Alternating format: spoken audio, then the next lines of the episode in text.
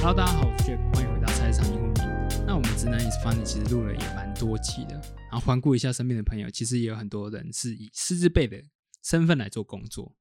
那其实我也很好奇这些师资辈的工作内容是什么。我一直觉得在工作的场合有两个地方充满了很多故事性，一个是医院，一个是监狱。这两个地方里面的人都有一些他们比较特别的故事。那今天很可惜没有请到 在监狱里面工作的人来跟我们录这个 podcast，但是我请到了医院里面的人来一起跟我们录这一集。好，那我们就先来介绍一下今天的来宾，欢迎好好，哎、大家好，我是好好。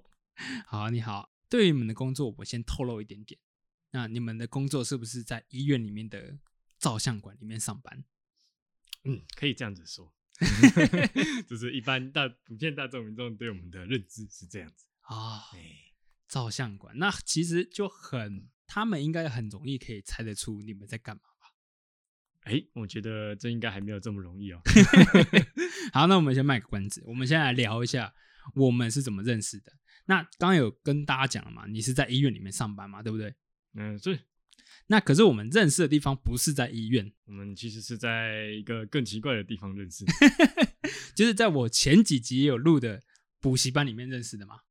对，没错。好，那一次认识其实是我们要一起参加一个动画设计的剪接影片的比赛嗯，是有关影片制作、剪辑有关的。哦。你身为一个在医院工作的人，为什么想要参加这个比赛类型？其实做了这个事情跟本行真的是一点关系都没有啊啊，因为纯粹就是自己个人的兴趣啊，从小就喜欢画画，搞一些影片，搞一些有的没的。嗯后来因为以前学校都在做嘛，做来兴趣做到后来就会想说，诶，我做那么多，那我之后可不可以培养成变成是一份专长，我变成一个工作副业这样来执行啊，多赚一点外快也不错。所以后来就跑去补习班，啊，所以我们在补习班认识嘛。对，就因缘机会就遇到你了。所以你是不是想跟我抢饭碗吃？ 哎，我们合作，合作关系，合作关系。那这合作还算蛮愉快的吧？嗯，对啊，对啊，好啦，我们希望有机会我们再一起合作这个事情，好不好？嗯嗯，我觉得这个真的是一个很棒的事，因为我觉得在于说你本身是不同行的，对不对？对，那在那次的合作过程中，我让我感觉到一个不同行，但是做我们这一行的工呃事情来讲的话，你会有不同的思考的方式。哎、我会有，就是每个人的人生经验、历练那些都不一样嘛。啊，他们的学识、他们知道的领域也是都很不同，所以他们可以做出来的内容，或者是以他们的角度看出来的东西，也都会很不一样。好，那各种形形色色的人混在一起，哦，那做出来的东西可能就会更让人为之一亮，也说不定。好，啊我真的觉得你会抢走我饭碗。 不会不会，别这么说，你的美感还是非常好的，也没有没有超出没有我太多了。没有没有没有，就是大家都是那种，我称之为什么，你知道吗？我们叫做直男美感直男美感啊，你就的是直是职业的直，我都是没有一条路很笔直的直 啊，我。们不要这样互相吹捧了。 现在还要聊一下一个东西，就是我们嗯对彼此的第一印象。我对你的第一印象，哎、应该不是说第一印象，应该说从第一印象到现在，我一直觉得你是一个非常注重细节的人，是这样吗？第一印象应该是从你看的那个影，做我做的那个影片开始的吧？对你要这么说的话，呃，对，没错，这样子是这样嗯讲。因为我们中间就是有一个中介人嘛，那哎中介人把你带出来，然后 见面，所以那时候第一次见面，我是觉得说，这个人看起来深不可测我吗？啊、对，没错，呃就是 都笑嘻嘻的，一看就是嗯， 已经历史很深的，然后 很会讲话，呃到现在还是这么觉得。诶、也还是会这么觉得。可是我觉得这是那可能是跟你以前就是可能有做过业务相关之类的啊那种工作是有关系。那确实你讲话上就会比较能够接触到人的内心，就是你知道这个人他现在要什么，然后你会讲一个适合的场面的话出来。对，当时的感觉会是这个样子。哦，那对现在是现在当然不会啊，如果是朋友关系，当然就是讲的话题或什么，就是会更深入，就比较不会有那种防备心的感觉。 OK，对对，哎很好很好 当然是有差。哎、对因为我因为我一直很怕别人觉得我是业务出身嘛，对不对？，对，对我一直很怕别人觉得我讲话很油这件事 情哦，对对，一一开始啊，初次见面会有类似那样子的感觉。啊对，对对，但是那时候认识就是因为因为想要合作做一个影片嘛，嗯，那后来合作发现也是关系，哎，发现说哎这个人确确实做事情也是蛮蛮扎实的，我也是脚踏实地在剪影片在做，吩咐一些工作也都会如期把它做好，所以我觉得这是一个可以信赖的伙伴。啊，反正就是一个 team 嘛。对呀不对呀一个我觉得 team 一个就是要 team 的这样感觉很棒。嗯，好，那既然讲到 team，我们就要讲到你的工作了。那可以嗯告诉大家你在做什么的吗？我现在现在就已经要揭晓了是吗？对，已经哎差不多了。那我这个职业啊，开头有讲到说是师字辈的嘛，所以我对们这种师字辈就是要通过国家考试。那我们的这个职业，它的正式名称叫做医事放射师。一式放射师，对，那一般民众对于这个螃蟹在做什么，应该最最知道的就是医院的 X 光机照相哦馆照 X 光，对，没错，就是那个照相馆讲的啊、哦不管是电脑断层、核磁共振、X 光这种常见的东西，就是属于医事放射师来进行操作的。啊，就是你们。对，简单来说就是我们。那那我有个好奇，嗯，所以你们是医师吗？不是，不是，嗯，所以我们不能称呼你为放射医师这样对，不能是，它是不一样的职业。啊。，对，那到底差在哪一个地方？一般普罗大众民众都只会认为医院只有两种人，一个叫医生，一个叫护士。哎，对对通对，常还会觉得男生就是医师，女生就是护士啊，大部分人也会这样觉得，看到男生就叫医师，看到女生就叫护士。 哦，对，啊很但失是礼医院还是有一头拉骨的不同的职业，哦，就啊跟其他、其他各各行各业一样分得很细。嗯，好、像有些人可能一定有听过药师嘛，对，哦，那个也是，还还有就我们放射师嘛，嗯，还有一些什么物理治疗师、职能治疗师、滴滴扣扣，其实分的非常多，嗯，哦，那其实就是医院分比较多，最主要就是医师，嗯再可能就是下面我们这些人，所以我们跟护理师，就我们所谓的护士啊，现在其实都是证明叫护理师，对是同一同一类的人，嗯，只是都是负责诶病人照护，只是我们可能是操作这样的仪器，他们是嗯操作那样的仪器，嗯然后就分分工合合作，大家做这个这个做那个啊，这样子，现在都分得很细啊。哎，那你刚刚说的国家考试，那你们考的那个类型是跟库里斯他们那种国家类型的等级是一样的吗？还是不一样的？以国家考试的类型来说，等级是一样，都是要通过考试院那边的。嗯哦，但题目是不一样，但是他们的等级，我们跟护理师或者医师他们是一样，嗯就是那个等级上是一样。哦，但题目难度跟那个领域也是是会就就不一样不一这样样的子。对哦对对，那我这样问，护理师他们需要研读大概四五年的时间嘛？有点有点忘记了啦，其实护理师也是四年，跟我们这边也是四年，跟一般大学生是一样。所以你们就是也要跟护理师他们一样是研读四年对，也是大学读四年。哦，然后最后最后再通过那个考试，对，然后就见习实习完，然后就是去通过考试这样，哦哎，，拿到证照你就可以当护理师或者是当放射师了。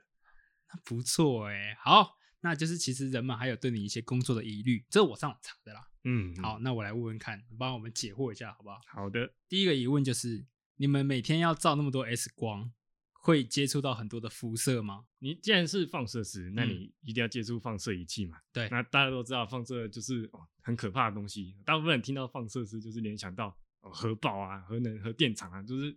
一照到马上就会挂掉的那种那种事情。嗯，那我们身为这种要操作那仪器，一定一定是会接触到那种辐射线的，对这是一定的。嗯，好，但是他们的这种我们用在检查上、医疗上的那个辐射线，其实没有大家想象中的可怕。嗯，哦，我们是一定会接触到，但是那个量是不会超过一个核定的标准的。那个在我们台湾自己法定的标准里面都有都有规范，嗯，而且台湾的有关这方面的法律还是管得特别严格，跟其他很多国家比起来还特别严格。好，那所以其实在这个法规的规定之下，我们在从事这个行业来说，这个放射线对我们的影响其实是很安全的，包含对病人来说也是。所以我比较想问，就是这些高规格的仪器，那个放射已经是很安全的嘛，对不对？第一个是他们那种仪器，哦，那一台，呃，不管电脑 断层或什么，那一台，因为他们要打出那放射线出来，那一台都一定是好几千万，嗯甚至也有好几亿的。嗯，好，那他们第一个，他们制作那个厂商，他们也是要听，也是要通过那个安全核定的标准。嗯，好，所以那个仪器出来，外加那个工程师也会时不时来都会来做那种每年的可能屏保屏保项目，去确认那个机器有没有安全。嗯，好，再来就是你自己操作者本身也要去每天也是要去做一些 QC，做一些品管，确确保说你的机器使用上没有问题。嗯，哦，所以这样子我们才可以去执行哦各项检查。因为我想这么问是说，一般大众人对于辐射这两个字听到就会觉得很恐怖，嗯，没错。而且尤尤其最近，呃，不知道你有没有知道，嗯那我们就因为这里也是比较偏向于工作的频道，所以我们就隐晦地讲一下，就是有一个国家的那个东西是有那个辐射的，嗯啊你知道吧大概大概知 道啊。对对对，这大概隐射一哦下，有一所以个红点嘛，对不对？ 好好，反正就是就是那件事情可能导致大家对于辐射这两个字听到都很可怕。嗯那你觉得辐射这个东西到底是有需要这么担心吗？辐射这个东西，确实需要他们去担心。对，好，因为这个东西你如果没有一个法规或者是一个就是有经过训练的人员去去执行它的话，当然它一定是有危险。好像有一些比较有名的什么车诺比事件嘛，没哦，错，或者是之前那个福岛核灾嘛，嗯，对哦，，就是这些东西会让大家对辐射很恐慌。嗯，但是有些是人为，有些是天然灾害，那种有些有时候是不可避免的。那实际上我们老实说，就是辐射这个东西无处不有。嗯好、哦不然我现在在跟你讲话，我们也一直都是在接受辐射线。没错，因为这个哦麦克风这些都有吧？哎，麦克风这个其实是电磁波，哎，这个不是这个东西， 哦对 是所谓的那个地地表天然辐射。啊，好好啊，好，其实我们那个我们自己我们国家有一个单位叫做那个行政院的原子委员会，啊算是就是管理有关辐射这一块的那个最高主管机构。嗯那他有去公告一些事项，因为他要让民众觉得说，哎、自己生活的那个辐射到底是安不安全的，啊，他就有公公告一些讯息，他就有去测说我们台湾在台湾这边每一年每个人自己就会接受到辐射的剂量，啊，就是有那种会有一些宇宙射线，那些也是放射线，然后会从外太空打进来。嗯，哦，穿过大气层打进来，还有就是我们地表，甚至是我们人体自己都有辐都会有微量的辐射线。嗯，那一年这样接受下来的话，它是会有、诶这边会介绍一个单位叫做 c 佛，是那个辐射的单位。哦， OK 一般民众可能也知道这个单位就好，就是我们人体会接受到辐射线的那个剂量。嗯，哦，那它算下来，每个人一年大概会接受到呃一点六毫西弗，啊，哦一就是那算很少吧？其实是很微量。啊诶、以这个台湾的法规来说好了，我这边讲法规，大家可能会 觉得比较无聊。其实台湾有规定，就是、诶一般人哦，嗯台湾民众一般人一年接受到的那个剂量是不可以超过一毫西弗。那可是我一整年下来，不是刚刚说一点六？对，，它那个一毫西弗是不包含天然辐射的情况下，哦，也不包含你去医院嗯做那些检查、嗯接受到辐射线的情况下，你不可以超过一毫西弗。一毫哦。对，嗯其实很严格，一毫西弗其实非常低。那我们平对常照一次 X 光那是多少？啊照一照，诶、每个机器的剂量不一样。那我们最普通做的那种，那种一般胸腔 X 光，嗯对哎，照一张你就可以闪人的那种，嗯，那个只有零点零几毫西弗而已。哦，那就根本就不用太哎担心所了。以你一年你你也可以照个好几十张，其实是也不没会有超标不的会。 对，没错，哎，那如果超过一毫西否好了，对，我的身体会有怎样的一个变化吗？其实跟你说，有人有去做研究，到底到几毫西弗或者到几西弗以上，对人体会出现那个问题。对对对，那第一个就是我们现在都是用毫西弗去做单位嘛，嗯，那实际上你人体接受到辐射线会在一瞬间的情况下，就是很短的时间内，嗯你接受到大约两西弗，嗯的剂量，你就会开始觉得恶心、呕吐跟很多不舒服的症状，嗯哦，就极短时间一一瞬间这样照射，接受到两西弗的情况下，你就会觉得不舒服。如果你接受到了大概是六西弗以上的话，你嗯就会有可能会立即死亡。哦啊六西否，，对，六西弗听起来很少数字，对不对？但是我们对啊刚才讲的是毫西弗，嗯也就是它的千分之一哦啊、所以说，实际上我们做 X 光，它只有零点零几毫西弗，连一毫西弗都不到。嗯哦，那也有人去算说，哎，那我一整年这样下来，我到底接受到多少毫西弗嗯才会出事情？嗯就是有人去测，你就算接受到一百毫西弗，大概也不会有什么事 情。这样你可以知道那个那个 range 其实有多大，就是你可以接受到很多福建你都没有事情。好、像我们台湾规范是每个人一年不能超过一嘛，对不对？对啊，那有的地区他们的地表辐射特别强哦，哦，嗯甚至是一些高山上他们高纬度的地方，他们的辐射线还会特别强嗯哦。像有些地方他们的自己生活在那个地方，一年他就会接受到十毫西弗的这辐么射剂量多哎，对他自己生活在那边什么事都没干，他也是十毫西弗，嗯比台湾这边规定的限制标准还 高，但他们人还是活得好好的。嗯还有人去去去那些地区去测说，到底那些辐射线那么高，对那些人有没有影响？结果发现那边的人的平均寿命比其他人还要高。就是 所以是它有点像酒一样，就是多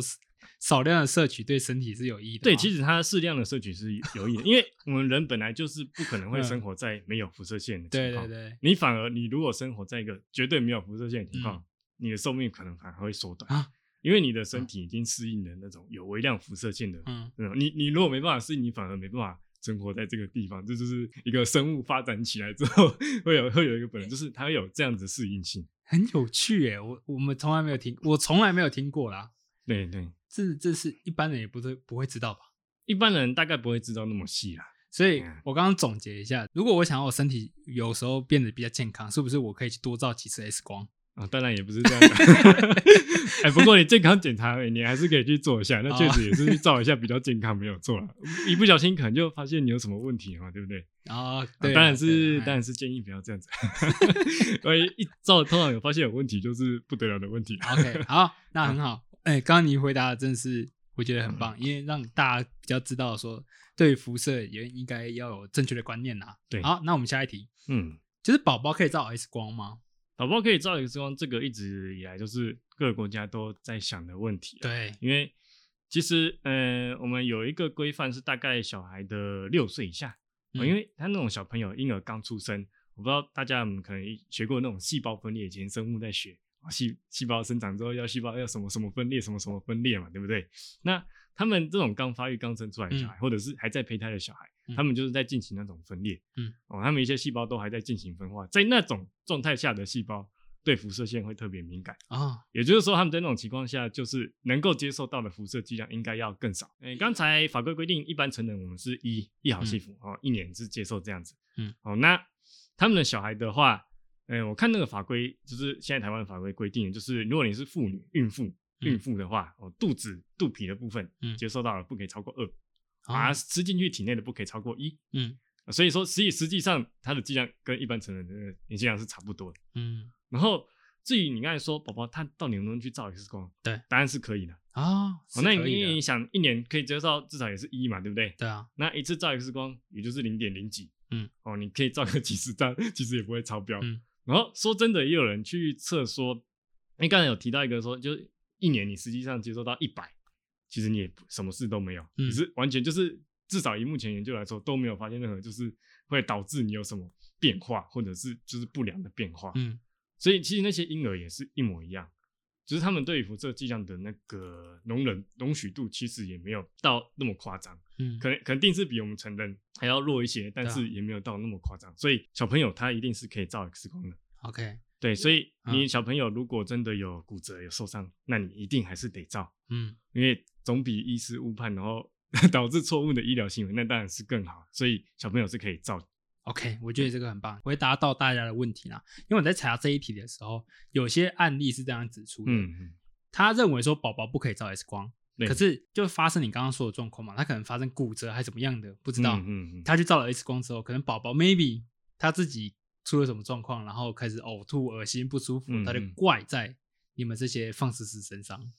对，没错，这个就是做这行会有一个奇妙的问题，就是在这边，因为毕竟嗯大家对于辐射的印象就是不好的嘛，不管你的辐射有多少多多，他们就觉得你有照到，还有出事，就是怪在你头上。啊，那时候我们去上课的时候，那个老师也是很无奈，就想说，其实有去研究，那个小朋友照完根本就什么影响都没有哦，但是那个小孩生出来之后，感冒、发烧、流鼻水，全部都会怪在你身上，就是这样的原因。其实那根本就是你你个人基因，或者是你他那个小朋友可能真的自己感冒了，跟那个辐射半点关系都没有，但是他们会觉得他照过就怪在你身上，啊这是很正常，就大家一定是会这样子联想。好啦，其实有嗯时候真的是多了解一点，对于我们自己生活中或者说一些迷失上就可以破解了，对不对？对对。好，那我们下一个就是你的工作周遭都是辐射吗？我的工作哈，其实诶、呃放射师刚才也是这样子讲，但其实实际上我们在医院里面是有也是有分科别的。嗯，我们同样是放射师，你可以在三种科别工作。真的哦哦，一般来讲就是大家最常见的一定是放射诊断科。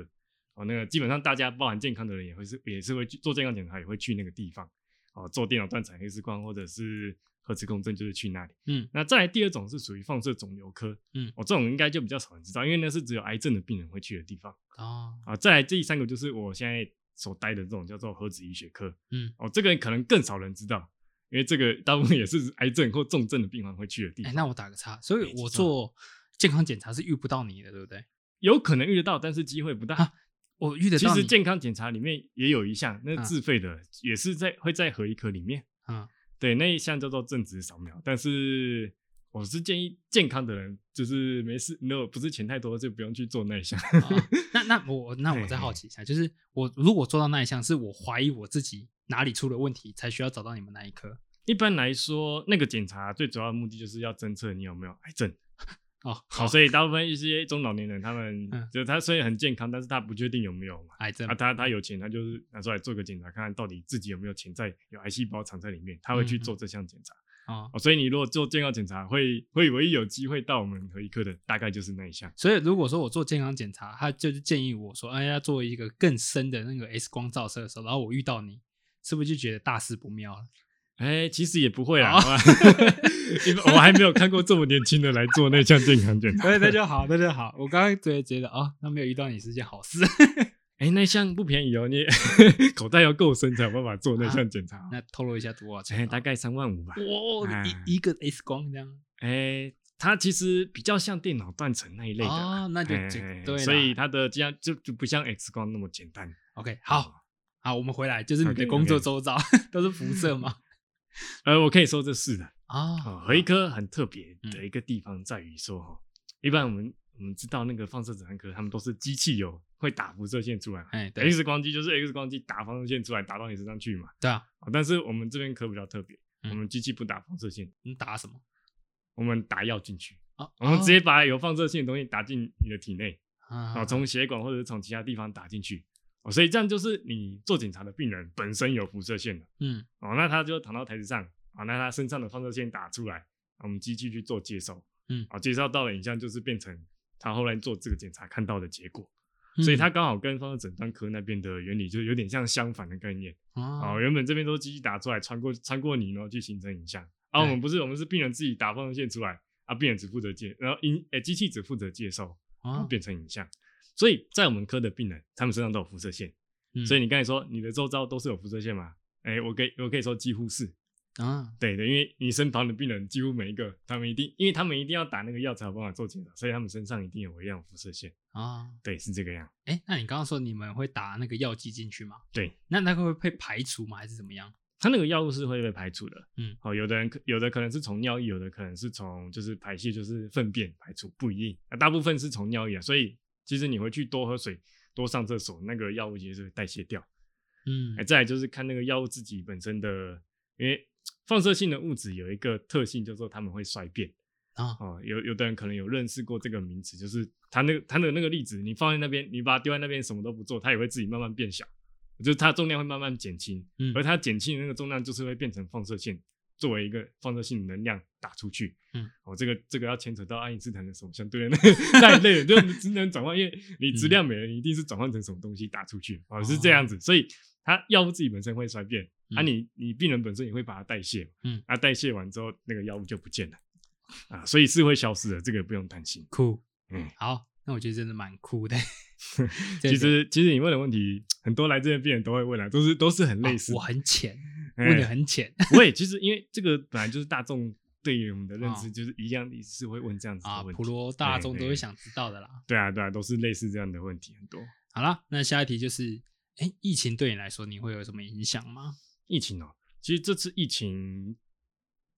的影响是有，但是其实算对我们来说可能算好的影响。好 的，怎么这么说？就是一般大家看到好像说说，哎、疫情来，然后医师人员很辛苦，然后嗯在第一线，然后忙着忙着穿那个防护衣，然后穿那个隔离衣啊，超累的，有没有？嗯啊，我们不是第一线，所以我们就不用穿那个东西。哦然后因为疫情，大家不敢来医院，所以嗯来做检查病人变很少，我们就反而比较轻松。 对，所以其实嗯对我们科，就以单独对我们科来说，其实是好的，因为就是变变比较凉。啊，当然也不能这样说，就是也觉得，因为主要是那个新冠肺炎的病人，他们比不较是少到你会们哪来一，科吧？对不他们要做检查也比较少会来我们那边去做。对啊，哦，但是比较危险是说有那种潜在，就是嗯他混进来了，然哦后他可能有带源带那个病毒，嗯啊，但是你不知道，没有测出来，嗯然后他刚好来你这边做检查啊，做的跟那个没有关系，然后我们嗯不知道他有那个东西，那我们可能就会中标。哦，是只是说会有这样的风险，当然嗯这个风险还是很低啦，因为现在进出医院都要可能要健保卡要量体温嘛，哦，所以说现在来说，那医院一定都会管制，嗯所以理论上会被会被这样就出现这种漏网之鱼的机会其实是不大，嗯，对，所以老实说是还好啊，对我们来说是并没有显示比较爽， 其实如果说在疫情的情况下，大部分的人是变得很闲啊。哎、对对对 对，因为大很部多分啊公司然后都都没有人嘛，因为没有人敢出门，对对，好了，你在这个放射师的工作好了，做多久了？嗯，我在这边工作已经算五年了，在这家医院嘛，还是说这个行业里面？嗯，算这个行业啊。不过因为我也目前为止还没有换过医院啊，嗯所以嗯其实也是算一个同一个地方已经待五年。啊、五年算很久了，就是从出社会一直到现在都是在。嗯，也算，哎、可以算有一点经验的， 不敢说是还是很菜了。好，那这个很重要，工作已经有五年的时间了嘛，对不对？，嗯一定有一些比较特别的事情吧，在你的工作的时候发生的。嗯，还是还是会有，有，啊那可以跟大家分享一下。还是分享要。嗯，其实要说的话，只要你是在医院工作的人，多少就是会遇到。那尤其是像会会去我们那会去我们那边检查，又大部分是一些比较重症的病人，就是说那个病人的状况就很不好。就已经很严重，所以他来的时候会突然间在上面怎么样，你你也不能够确定。嗯，好，那之前我们是有发生过，就是那病人他的状况本身不好，嗯，哦，他的那些呼吸的血血氧，就是他血液里面的氧气浓度都不是很高，来的时候就不是很高。嗯然后检查，我们那种合一的检查时间都非常久，有时候都要到半小时甚至更更久。哦，那有些状况不好的病人，你强制他要站要躺在上面一动也不动，其实是很困难的事情。嗯他不能躺在上面睡觉之类的。其实是当然是可以躺在上面睡嗯觉，但是你好比说有一种病人他们是肺部的，啊他们有肺积水，嗯，那你知道你肺部里面有水会，你躺下来会变怎样？就是有点溺水的啊，感觉。你站起来的时候，你的水是在肺部底啊底下嘛？啊，你躺着的话呢，那个水哦就它会往上覆盖你冲整个肺部，啊啊，啊所以大部分肺积水病人他们平躺的时候是很难呼吸的，嗯，所以他们躺的时候就已经要翘起来，都是嗯头要抬很高才有办法。好，那但是我们检查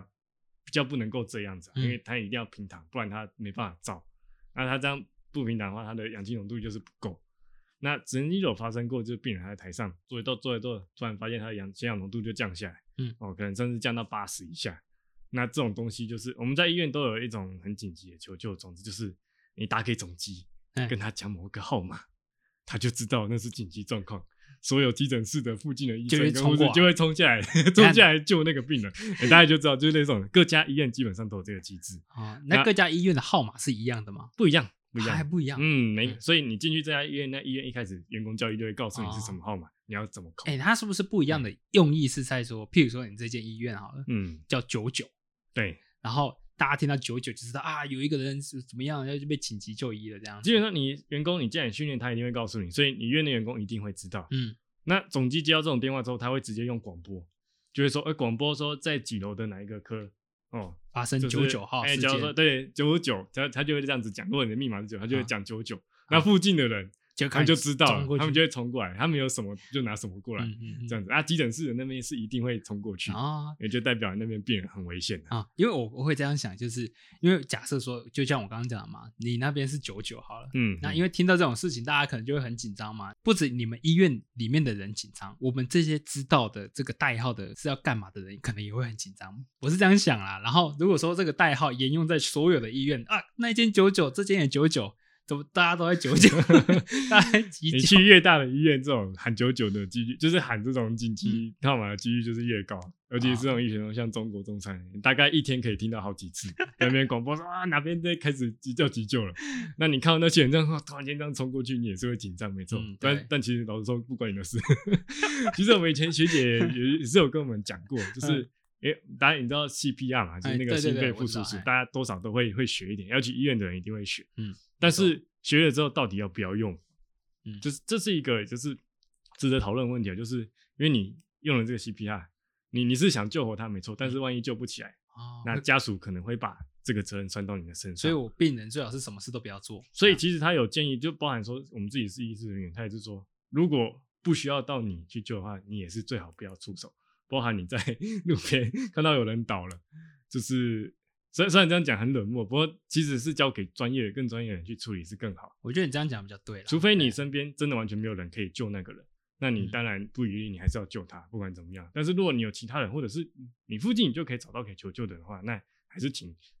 更专业，就是专属职责在急急救的人去救他嗯是更好。 OK 很对棒。好，那我们要回到刚刚那个地方，就就是 那个肺积水的。啊， 对，啊那因为那个那个病人就哎突然间就感觉要岔开，那我哎们就是很紧张，我们就扣了，扣下去之后，哦，那这些人赶快就冲过来，就开始那个血压、压脉带什么就接上去了。嗯，你第一个还是要确认那个病人他到底是有没有事情，对，好，那因为他那时候血氧浓度已经降到很低了，八十以下其实是有点危险的，就是氧气已经是不够了。嗯哦，那他才再这样下去，他的脸色可能就已经开始要变成黑色或紫色 了，然后就血开始不，氧氧气浓度不够嘛，所以我嗯们就赶快接氧气上去，然后急救要开始来。原本原本想说好像都差不多快准备要 CPR，就后来发现他那个就开始慢慢恢复，啊，就是变得状况突然间就又又也也又变哦又好回起来了。对对啊对对，就是虽然紧张一下，虽然说在这个医院在医院可能会蛮常发生，嗯嗯嗯哦，其实其实，在我们科我自己呃教过那个就是有机遇，好像教过两到啊，三次。你也有叫过哎、其实有教过，但是有其中的一两次其实是有点误教，就是我以为病哦紧人、张了啊对我也因为那时候还才刚进去没多久，嗯没什么经验，那时候看到病人哎、突然间就。好像晕过去，然后病，然后病人家属在旁边非常紧张，说啊，他昏过去了，没有意识。然后我们我们也很紧张，然后嗯没有当下没有先测说他的状况到底是不是哦对符合对那对个状况、他们会影响你， 然后就先叫。对，其 实因为那个病人的反应跟家属的反应有时候会，就会影响你们啊。对他一定会影响我，尤对其啊是那时候我们又很菜，嗯所以我们一定会就是 比那个家属还要害怕，因为。如果病人是在病房里面出嗯事情，那当然就不关我们事。但是如果他是在你检查的台子上出事，那个就算你的你这个感觉就很像什么？我在开车，副驾一直在叫，了，就会影响到我们，哎 就有嗯点那是这种样感子吧？觉，对对对，所以我很能体会你们那种感觉。对，有时候那个病人的家属会比病人还要 可怕，病人不会叫，但是家属代替他叫。 OK，啊但其实病人本身可能真的没什么事情嗯啊，所以就是有发生过类似这样的事情。嗯，哦，当然也是很多，但大部分会印象深刻的都是都是病人有出现危危急的时候，都是叫九九了。呃，也没有没有那么多次啊，嗯因为其实很很蛮少叫，因为像我这样五年过来，我也才叫过，就是实际上是两三次，就哦以我们科自己来讲，也就叫两三次。啊，会叫那么多次会被医院关切，所以也不能哎，常常对叫。耶，然后会会觉得很奇怪，为什么我们科常常常常会出这种事情？ 对啊，而且为什么是你们这种就是做对啊，检检查查单 位为什么会常常叫？ 对，嗯所以又不是急诊 那些叫九九？所以我们后来就是会更准确的去评估那个病人状况，我们就不要被那个家属或者是病人的一些情况影响。嗯当然，我们也是要要看啊，要会看出那个病人的面部表情那些，嗯去分析说他到底有没有事情。嗯，所以经过一些这些事情的时候，我们会慢慢学到说，哎、怎么样病人才是真的有事情、啊，嗯哦，才是我们真的应该需要口急救请请专业的来帮忙。哦，哎，我也是这样。他当下真的是就是那种生死关头，嗯 真的很像那种感觉，因为你在你眼前这个人，他可能真的快要挂掉了。嗯，哦，那种那种感觉其实是很难想象的。啊，哎、就像你如果就像你可能亲眼目睹那种车祸、那种死亡车祸的现场或什么，那种感觉会很像，就是有一个人他即将在你眼前好像要死掉了，那种那种感觉会对你印象很深刻。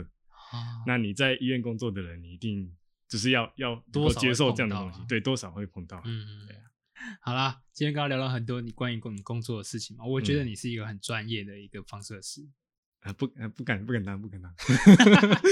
还有还有很多要学习，还很菜啊。好啦，互相吹捧。对对对对，啊，其实就是我们在每行工作，其实我们会讨论到一些，呃，除了这个工作需要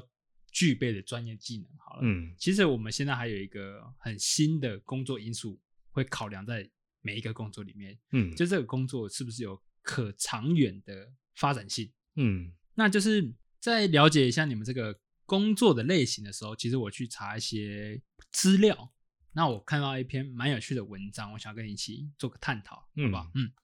这个是在《上报》这间报纸里面所写的一篇文章，那我念个大意就好了，好不好？那我有贴文，你有看吗？嗯，有，我已经有看过那篇文章啊、那就好，那我就讲一下大意，然后嗯给观众们知道，好不好？啊，那这篇的文章它的标题是写在 AI 天空下，放射线科医师何去何从？我先说这篇文章是写放射线科医师嘛，对不对？嗯，那跟你应该也是有相关的，一点是关有联相吧。关的。好对，那我再继续念。大意是 Google 工程师，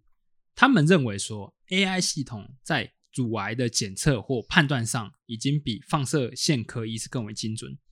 在过去的 AI 辅助下，影像医学有飞奔式的进展，如电脑断层下的肺部结合诊断或胸腔 X 光片的判断是否有气胸等等。不过在这些案例中，AI 通常只是辅助性的，还是没有办法取代医师判断的诊断的角色。可是，在这篇文章中却宣称的这个 AI 系统是可以在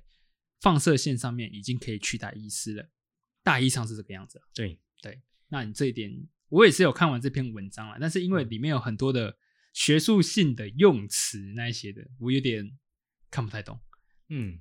其实他这边，因为你贴给我看的时候，我有看他其实是从 Nature 那个期刊论文里面出来。那 Nature 其实是世界很有名的其中一个期刊，就是嗯你只要是能够看上那个上面的论文，基本上它的价值都是非常高，而且准确性也是非常高的。嗯就是你要很厉害、很厉害的论文才有办法看上那一篇期刊。嗯，他从那边出来之之前有听说，啊其实诊断科或者是和一个就是像我们这种放射线部的医师，他们就是负责诊断说我们照出来的影像对，啊，就是要看病人到底是什么什么病嘛，什么病症嘛，用影像去看嘛。嗯，那他们这种 AI 的东西，他们就是大数据。嗯哦我以以我自己自己知道的来讲啦，他们 AI 就是用大数据。其实之前有一个很有名的例子，就是不是也有请到一个南韩的棋王叫李世石，然后去跟 Google 研发的一台哦电脑叫对对对 AlphaGo，哎两个对在对战。然后我记得五战三胜，最后好像是 AlphaGo 赢了嘛。嗯阿发对不对过瘾啊，对因，为他就是让那个 AlphaGo 每天自己跟自己对战，然后嗯一、一天可能就对战好几百万场，对，然后他已经获得了很大的数据，所以他在下每一步棋的时候，他就等于是仔细的去计算每一条路他到底要下哪个位置，他的胜算率会是最大。嗯，所以他今天有这样大数据的方式去去干掉对面的人类。现在这个这个部分就是他说诊断科医师他可以取代，嗯那诊断科医师他也是看一堆影像嘛，嗯啊简诶、简单来说是这样子。嗯那他他怎么做？他就是让电脑里面也去读一大堆影像，嗯，然后他可能把这些影像的结果都告诉他，哦，让他去可能读好几百万张的影像，嗯，那他之后再看到新的影像的时候，他就会去比对，哦，他过往看过的影像有没有跟他类似的，嗯然后他就会去打那个报告出来，说哦，他这以前跟某一张很像，哦，相似度很高，哎、啊，就他就说他可能就是这个影像，去分析说他的结果是这样，所以他说他的那个诊断跟医师比起来比较强，我是觉得这是有可能的。哦那，因为人的话，你人去看，你有时候你人很，你可能眼睛眼睛有问题啊，或者是你工作一天累了，你精神不好，你再看影像的那个能力一定都会受到影响。嗯，哦，再加加上一些影像，他们都有加影或什么，所以确实以机器来执行的话，他们确实是有这个就是优势在。嗯但是说完全取代的话，我是觉得这个这个部分可能还还没有办法，因为还是有差在那个经验在。但是如果一旦那个 AI 的数据累积的多的话，我是觉得它真的有可能会超越超越放射科的医师自己去看。哦，OK，但你主要这个问题是要看说他们对我们放射师有没有什么影响嘛，对不对啊，哎呀，那放射师这个部分怎么说？我们虽然要看一下，但那个不是我们工作的重点。我们最主要重点还是操作仪器去去照病人。嗯嗯，所以以，我们实际上我们这个工作内容的最主要的互动对象就是真实的人。嗯你如果这个东这个工作你交给机器人、交给 AI 去做的话，嗯会变成这样，呃，他不会知道你病人的状况。啊，对，哦，虽然我们也看过很多机器人的那个电影啊，嗯甚至哎之前有出过一款游戏叫做《底特律变人》，我不知道你有没有听过？啊，有有有，做我那知个道仿生人，哎哎，但是现代科技应该还没有到那种进步，就是嗯首先那个机器人它要能够胜任我们这种工作的话，它要有办法去去体会病人现在到底是什么样的感觉，它有办法解读他的表情的语言，嗯因为有时候病人什么都不讲。我、现在有一些病人他植物人，为什么他要来照相，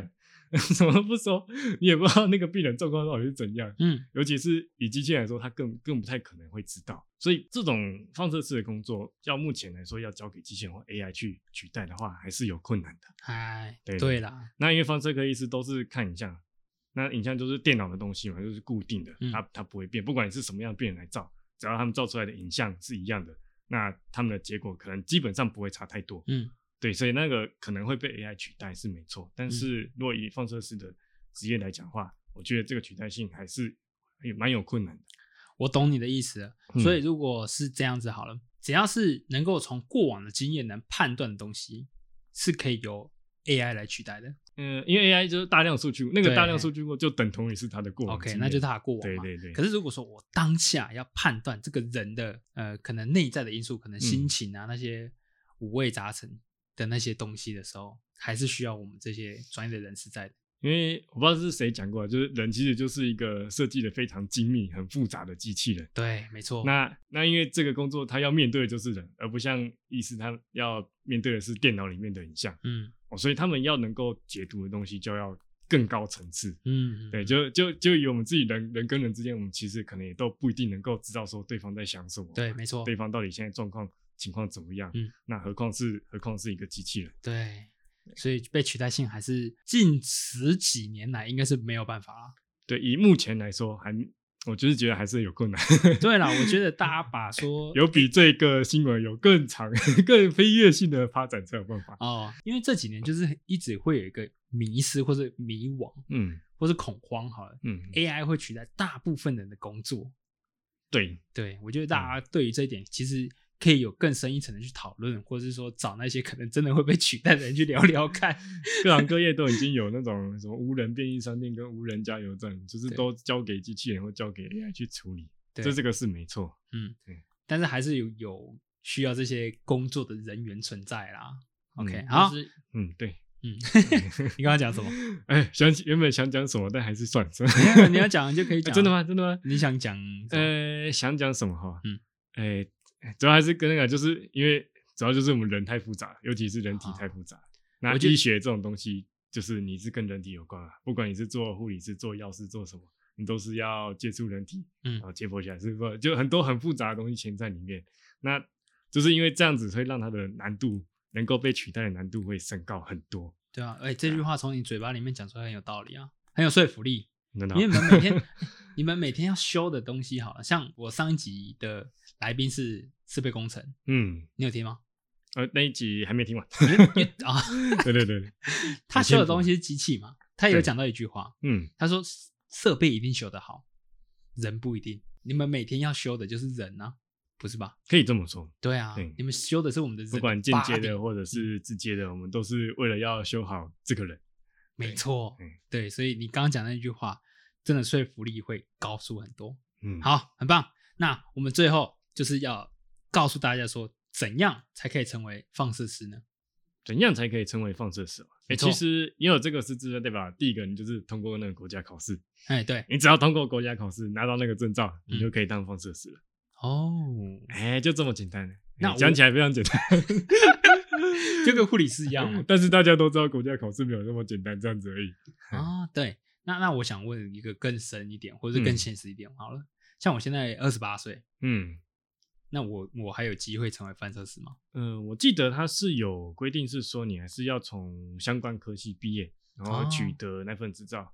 因为就是你要能够考那个执照，你还是要有那个，就是你要当那个方式，他还是会你在进那家医院面试或什么时候，他会叫你准备是要就是第一个你毕业的学校嗯，哦，你的那个证照，嗯，哦那样子他才会让你进去，嗯，所以说你还是要从相关科技毕业，嗯，那这样子的东西，因为考大学大家可能大家都是很多人可能年纪增长，大家很多人已经毕业很久之后，他又想说、啊他的兴趣在这里，嗯然后他就去重考，然后就去读。其实还是可以啊，就是还你是好可几以岁你去读这个科系啊，读完你只要国考过了，你还是照样可以当这个方式师。哦以我现在，如果说我现在想要当放射师的话，就顶多再回去重读、你们这行科系，对吧？嗯，对，简你单来们讲是这这样。行科系是什么？呃，简单来讲其实是放射系，就叫啊放，射系。目前以目前台湾来说，有这个系的大学大概有十家，哦，对对，就是一些从中台中就诶、基本上医学院应该都会有。啊、嗯再来不是医学院的，那就是中台、中山，啊，不不，那个诶、对，中台，然后那个。突然 突然忘记啊就是没关系学校有哪那些了对对对，这个我就我自己去查，没关系然没后关系我再来补充就好了。好啊好好啊，吧， 哎、我就会补充在 我的 IG 中台啊原培啊，大概是这一些， OK，那我再去查。你说有时间吗大概有时间？OK，对那我能查到，我就尽量提供给大家了。如果对，说还还不多啦。不过其实其实现在大家都说医疗医疗这一业，其实它的工作不难找，嗯是一一般一般其他一些一些工作出去就是，诶十个呃可能十几个缺，但是有十几个人去应征，嗯，好，但是。医医疗这方面大部分是相反，就是好几个缺，然后只有一些人去应征哦，哦。但是以现在的放射师来说，其实是有一点接近饱和了。说说真的，的，就是现在放射师的人越来越多，因为开的科开的学校越来越多嘛，嗯所以能够考过国考最后当放射师的人也是越来越多，所以现在这一行确实也有趋近饱和的现象。嗯，饱和，但是还是有人想做啊，还是有想做啊，因对为啊大大家学校还是在收啊，还是、对啊还，那是就 继续过、啊，就是想做的人就可以有这样的资讯了，好不好？嗯，好，那怎样的人适合成为放射师呢？怎样的人适合放射师？对啊，只要只要你是想要从事医疗相关的人员，嗯嗯基本上他们的条件大概都会是一样的。嗯，就是你要能够视病友情，嗯就是你是真心会觉得说会需要想要为病人服务的，嗯这样的人就适合。 OK，那最后最后我们会有一个这个节目特别的地方，我们会给你们这个行业的人一段话，或是一个鼓励，或是一个建议都可以，就是嗯一段话。那你想要给放射师这个行业的人怎么样的话呢？其其实有以我这种 这么菜的人来讲，其实是 蛮不适合的。我个人会这样觉得。就是如果不适合的话，你可以给他们一点鼓励。哦，你是说主要是针对是，放射师的人这这这这个句话是要是要给什么样的人？就是放射师啊，你们这一行你的啊、说想当的吗？还是都可以，都可以。其实这一段这个时嗯间就是你们的、你们的、你们的时间。哼，如果说我们要拍开设这个 p a c k a g e 是不是你们就很少有公开的机会去嗯对于你们这个行业可能发表一些意见啊，或者说发表一些你们的看法这样子 吧？其实我想很想讲个什么很呃颇具深意的话，但是一时间实在是想不出来。 好啦，其实我跟你 说，我嗯这几集录下来，很大的感想就是他们都会说要顾好自己的身体，每一个职业都这么说， 真的假的？真的每一个都说，不管怎么样，你们先把身体顾好，好像真的是这样子，就是你要先把身体给顾好。哎，但是我好像不是想 要讲这样，我的话倒是倒不是很想讲这样子的话。哎，大家都因为大家都会觉得说，哦，我们是医师或医师人员，就嗯嗯是对嗯健康来说，应该是更比平常人更加了解，哦会更看重自己的身体。啊对啊其实不会，我们我们 差不多，而差且就像是医一生般他人嗯们这么忙忙的人，他们根本就没有把自己的健康当做当做重要的事情看的，都已经不当一回事了。他们把别人的健康当做重要事情看。所以会讲这句话，通常是病人去病人去跟我们讲说，哦，你们要注意自己的健康，或者是同事说，哦，你们要注意自己的健康。我们自己反而不会这样子讲，因为实在是无暇顾及自己的健康。嗯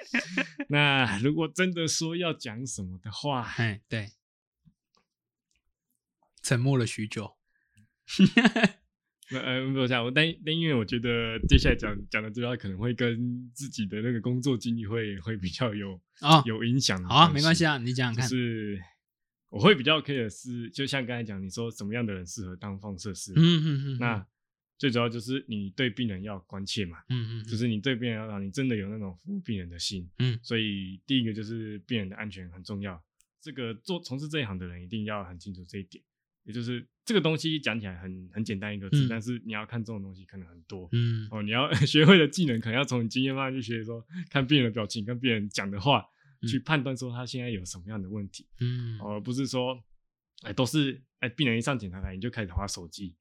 我是觉得这样是真的蛮不好。啊，对，你要真的真正的去关心说病人他到底想要告诉你什么，嗯那不是单纯就是检查的仪器上去看出来。哦，嗯那因为最近最近最近刚好我们医院就是有换换一个主管，然后他新来的那个那位医师他，他对病人就真的是很关切。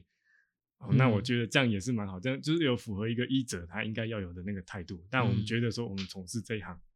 也应该要有这样子的心态，虽然会很累，没有错，因为有的病人你真的很难照顾，你也嗯很嗯难花心思在他们身上。嗯，但是还是比如说，既然你从事这一行，你就不可以怕有这样的辛苦，就是你还是要把你的病人顾到好，让他嗯们觉得说，他们来来你这边做这个检查，来你这边接受这个治疗，他可以把自己的身体修好，但是又又可以保持，就是诶、他来这边感觉也像也像回家一样，有一个人、嗯嗯嗯这样很关心他，很照顾他。我是希望大家就可以以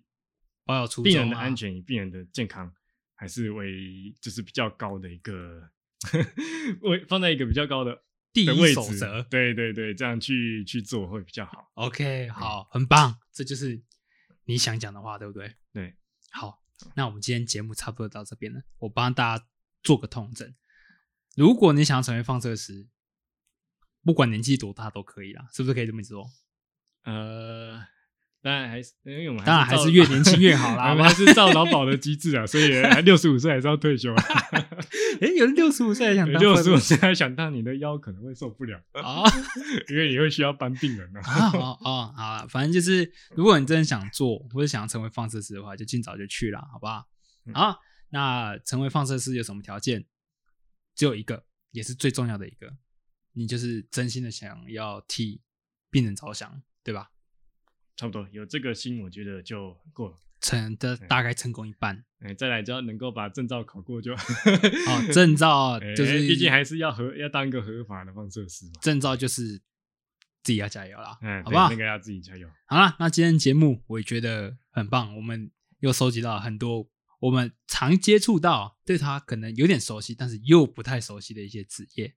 那我们今天又了解了很多关于放射科别的这种里面的工作的一些相关事宜，我们也解决了一些普罗大众想知道但是又不知道的一些问题，对不对？对，好，那我们今天节目就到这边了。那我是 Jack，我是方式师好好，我们下个节目见，拜拜。拜拜，大家拜拜。